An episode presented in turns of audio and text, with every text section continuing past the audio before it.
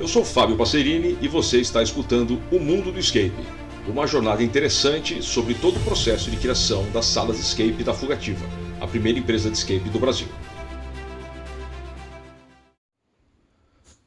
Junto com os eventos de mundo aberto com vários grupos, que sempre foi uma ideia que eu fomentei desde, desde o começo da empresa, praticamente desde o primeiro, segundo ano da Fugativa, uma outra ideia que eu sempre pensei que poderia ser algo interessante seriam os famosos escapes portáteis. Nós tínhamos, sempre tivemos vários materiais para jogos corporativos, onde se levava é, malotes com cadeados, maletas James Bond com alguns botões, com LEDs, etc. Mas eu sempre tive vontade de fazer coisas mais elaboradas. Na correria do, do dia a dia, da, né, projetos e jogos e eventos e construção de salas e receber clientes, aí sempre acabou ficando para depois e demorou muito tempo para efetivamente nós termos jogos como eu tinha imaginado. Em 2017, 2018, acho que 2017, eu conheci um artista e encomendei para ele um, um, um, mega artefato com portas secretas e sensores e comandos e janelinhas, etc. E ele fez exatamente como eu tinha projetado. Eu fiz um piloto, em, fiz um, um modelo em papelão, depois fiz um em madeira para testar a, a, jogabilidade, e daí ele fez um, um definitivo, decorado, etc. Isso ele me entregou, sensacional, nós, eu gostei muito do resultado, etc. E ficou ali um tempão sem acontecer nada. Né? Eu tinha imaginado fazer um jogo é, antigo, um artefato misterioso que foi reencontrado, que foi descoberto, e tinha algum mistério que deveria ser resolvido. É, existe uma série de jogos para celular e para computador chamado The Room, tem o The Room 1, 2, 3 e 4, que são jogos onde você tem, além de estar num room, né, numa sala, você tem é, miniaturas e artefatos que você tem que colocar as coisas na posição certa, mexer, etc. E aquilo foi uma inspiração para eu pensar nesse, nessa caixa, nesse cubo, nesse mega artefato que eu tinha encomendado.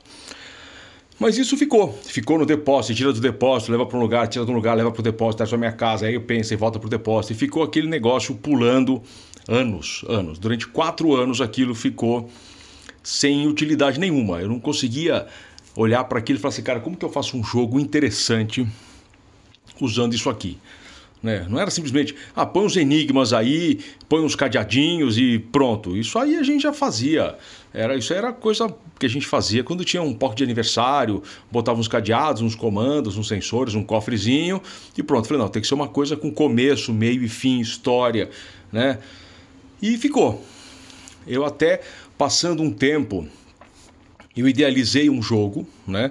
Criei um plot twist desse jogo e com isso criei o nome do jogo. E esse jogo virou o Cubo no Rio Tamri.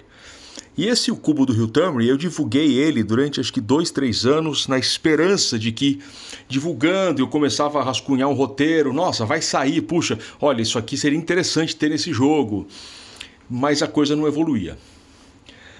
Dois anos atrás, com, com a pandemia ainda é, começando a arrefecer, eu falei, e, e os negócios ainda, ainda fracos, ainda sem tração, ainda devagar, poucos eventos.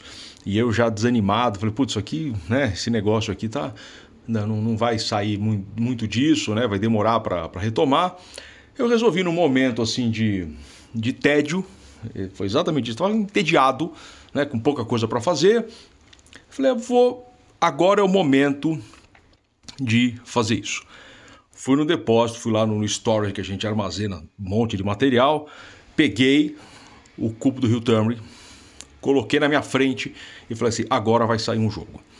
E trabalhei nele, foi um dos jogos que eu mais trabalhei é, em termos de roteiro, em termos de enigma, em termos de fluxo, porque ele tem limitações, né? Quem já jogou entende do que eu estou falando. Eu vou tentar não dar spoiler, porque esse jogo de vez em quando eu me animo, eu faço no final de semana para quem quiser vir jogar e eu disponibilizo ele. Então eu vou tentar não contar muito como ele funciona, mas eu vou contar o suficiente para vocês entenderem como é. O cubo do Rio Tamri é um, é, um, é, uma, é um cubo de madeira de 50 metros de aresta. Ele pesa acho que uns 20, 30 quilos, ele é um trambolho, né?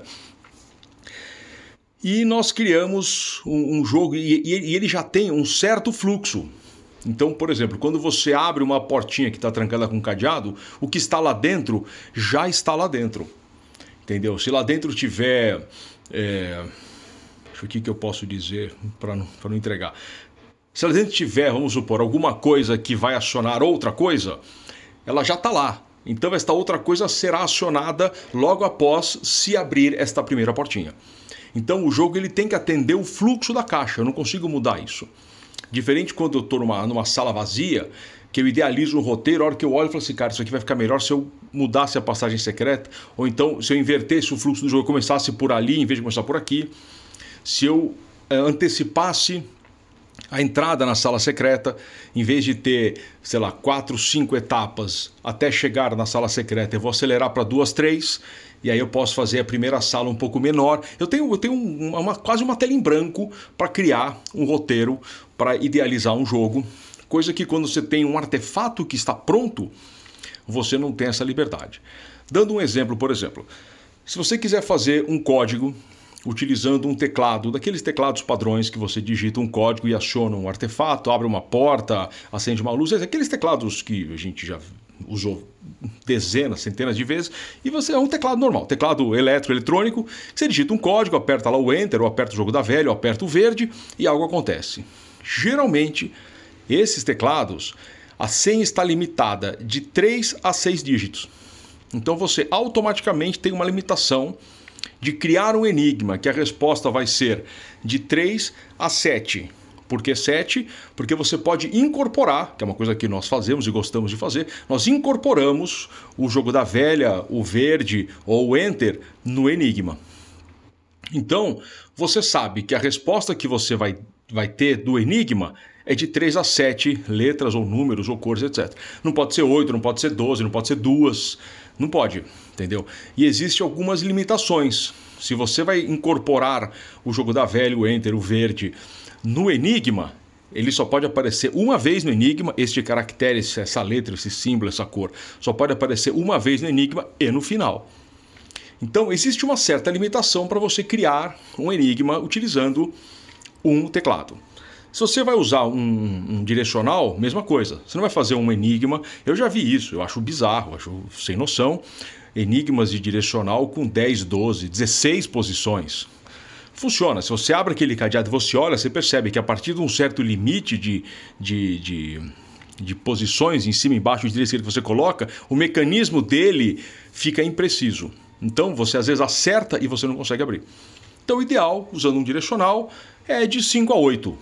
4 pode ser que alguém já aconteceu, resolva meio no chute, 3 é muito pouco, então de 5 a 8 é uma boa conta para você usar um direcional. Se você exagera muito, as pessoas se atrapalham, é, o mecanismo às vezes não funciona. Agora, imagina que você tem essa limitação dentro de uma caixa inteira. O fluxo dela praticamente já estava definido. O que levava o que, que abria o que. Então, além de ter que criar, eu tive que idealizar dentro daquele fluxo como eu ia fazer os enigmas funcionarem. Então eu já tinha criado a ideia de fazer o cubo do Rio Tamri, uma história do Sherlock Holmes, um artefato antigo de mais de 100 anos que foi encontrado, foi perdido, foi recuperado, etc.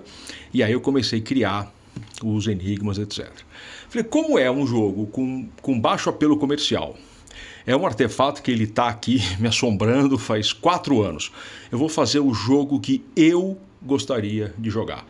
Um jogo para me atender, para atender os meus anseios de complexidade de enigma.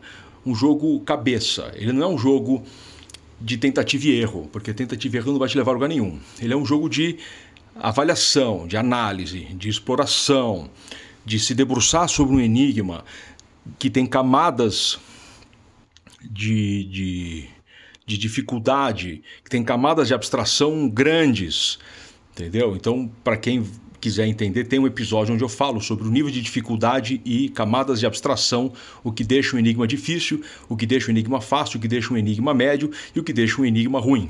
Então tem um episódio que eu falo disso, eu não vou me aprofundar aqui para não me repetir, mas são enigmas elaborados, enigmas densos, enigmas que você exige que você olhe para aquilo e tente, putz, isso aqui, cara, vou ter que extrair informação daqui. Eu tenho pouca, eu tenho pouco recurso, eu tenho pouca informação, eu tenho pouca, poucos objetos, entendeu? Eu tenho pouco material e tem que sair alguma coisa relevante daqui. E daí eu criei esse jogo. Ele é bem complexo, ele é difícil. Praticamente que ninguém que jogou até hoje conseguiu resolver sozinho. Ele sempre precisa de alguma dica é, conceitual, uma dica de análise. Olha, você né, junte isso com aquilo. Você encontra material que você só vai usar mais para frente. Ele é um jogo complexo. Ele é um jogo que simula algo é, como se você tivesse realmente encontrado isso uma coisa de 100 anos atrás, que ninguém quer mesmo que você descubra. Porque ao contrário de um jogo de escape, onde você quer que as pessoas resolvam, o jogo ele é desenhado para que as pessoas olhem para a informação e falem: "Ah, entendi. Esse pôster aqui com essas letras, que essas coordenadas do lado, esse mapa, a gente pegou ali naquela foto a coordenada. Olha, vamos aplicar aqui que vai dar certo." O cubo do Rio Tamri não. O cubo do Rio Tamri você olha para aquilo e fala, gente, não estou entendendo absolutamente, não sei nem por onde começar. Como que isso aqui, o que significa isso? Como isso aqui se conecta? Então ele é um jogo intelectual. E o artefato em si é super interessante. Então você requer também que você se, de, se debruce intelectualmente, curiosamente, sobre aquele artefato. É, eu estou falando desse, desse, jeito meio cifrado exatamente para que as pessoas, se um dia forem jogar que não tenham jogado, não tenho. Nossa, eu entendi o que ele quis dizer, não, vocês não estão entendendo, mas ele é um jogo que você tem que se debruçar sobre ele, você tem que analisar, você tem que prestar atenção nos detalhes, né, nas, no, nos, no, todas as, as, questões que envolvem ali o cubo, tudo aquilo faz parte, faz parte do enigma. Então esse foi, foi um fuga box muito legal de construir, deu muito trabalho, ficou me assombrando muito tempo. E o resultado dele é sensacional. Ele atualmente fica no meu escritório, né? Ele fica aqui do, do, do lado, está aqui do meu lado agora. E de vez em quando eu vou lá e mexo nele, etc. Já, já acho ele realmente bastante interessante. Por ele ser um trambolho, ele é grande, ele é complicado de carregar, etc. E ele é um jogo complexo, ele é um jogo que foge do padrão do, do, do, dos enigmas tradicionais, dos escapes portáteis, pockets, etc, etc. Eu não comercializo ele.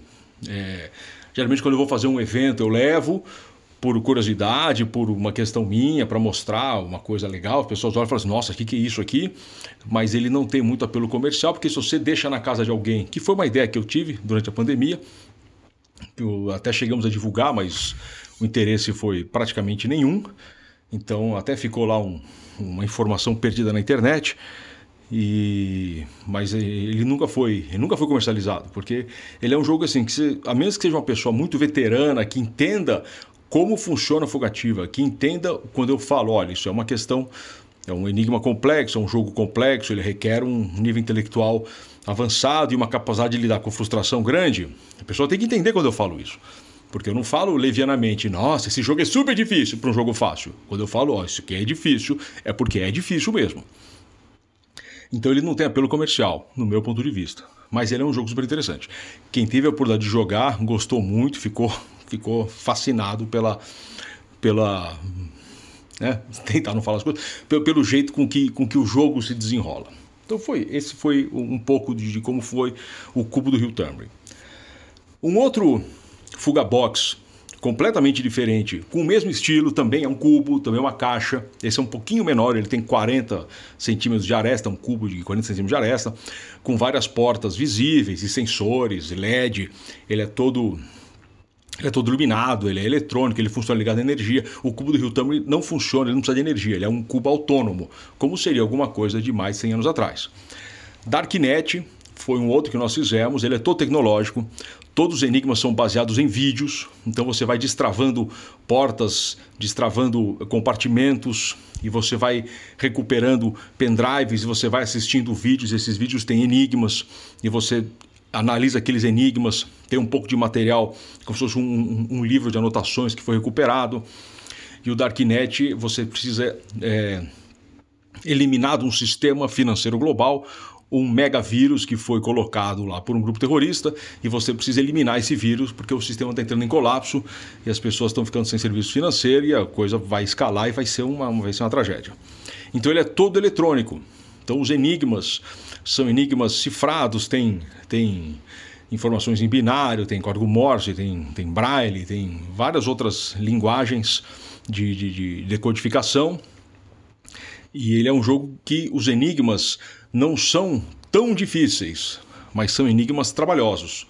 Porque ao contrário de um escape onde você já está num cenário que você tem que se debruçar sobre as informações do, da decoração, da cenografia, do espaço, da tensão de que você não sabe o que tem que fazer, num jogo portátil que está ali na sua frente, você não tem muito o que analisar.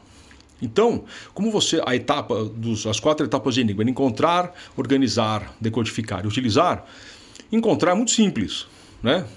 Organizar pode dar mais um certo trabalho, mas você não tem muita coisa para organizar.